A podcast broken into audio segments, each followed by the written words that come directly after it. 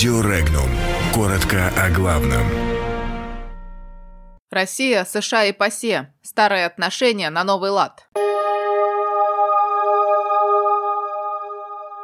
Россия дала зеркальный ответ по договору о ликвидации ракет средней и меньшей дальности. В ООН рассказали, зачем пишут «на Украине».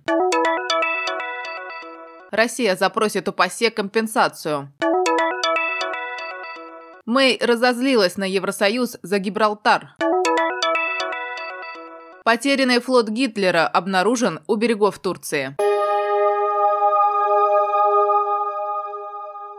Президент России Владимир Путин заявил, что Москва приостанавливает свое участие в договоре о ликвидации ракет средней и меньшей дальности в ответ на аналогичные действия США. Он также отметил, что американская сторона заявила о намерении разрабатывать новые ракеты средней и меньшей дальности. В связи с этим Россия также возвращается к данным разработкам.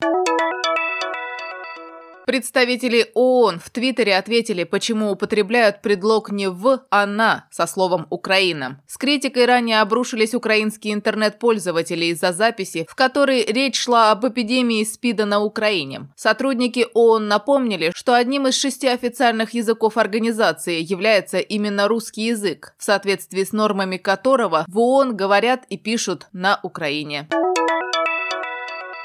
Российская делегация обсудит с членами Парламентской ассамблеи Совета Европы вопрос возврата взносов, уплаченных в период с 2014 по 2017 год, когда делегация из России была лишена голоса, заявил спикер Госдумы Вячеслав Володин. Это около 10 миллиардов рублей. В Госдуме были возмущены заявлениями о том, что задолженность России перед Советом Европы к настоящему времени составляет около 60 миллионов евро.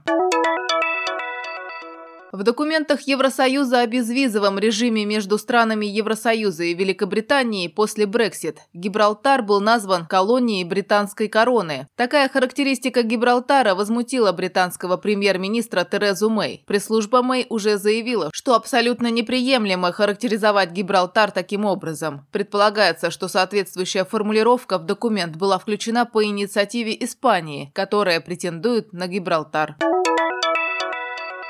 Три немецкие подводные лодки времен Второй мировой войны обнаружил у берегов Турции местный морской инженер и дайвер Сельчук Калай. Субмарины ВМС Германии были затоплены у турецких берегов в 1944 году, и долгое время не было известно их точное местонахождение, за что они были прозваны потерянным флотом Гитлера. Сельчук Калай начал свои поиски места затопления немецких подлодок 10 лет назад, после того, как им была обнаружена карта, на которой было обозначено место выхода экипажа экипажа его подводного судна на берег. После этого турецкий дайвер совместно с ВМС Турции начали розыски потерянного флота Гитлера.